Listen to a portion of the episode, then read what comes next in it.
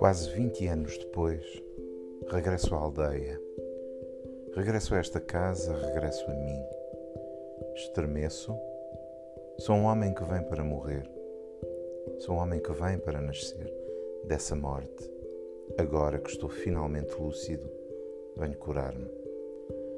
Empurro o pequeno portão, uma aura de folhas acumuladas ao longo de excessivos outonos de ausência, dança em torno dos meus pés.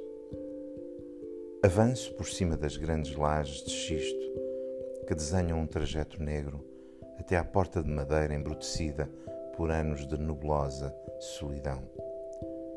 Este é um excerto de A Vida de um Homem que Perseguia Poemas, de Joana Lopes, um romance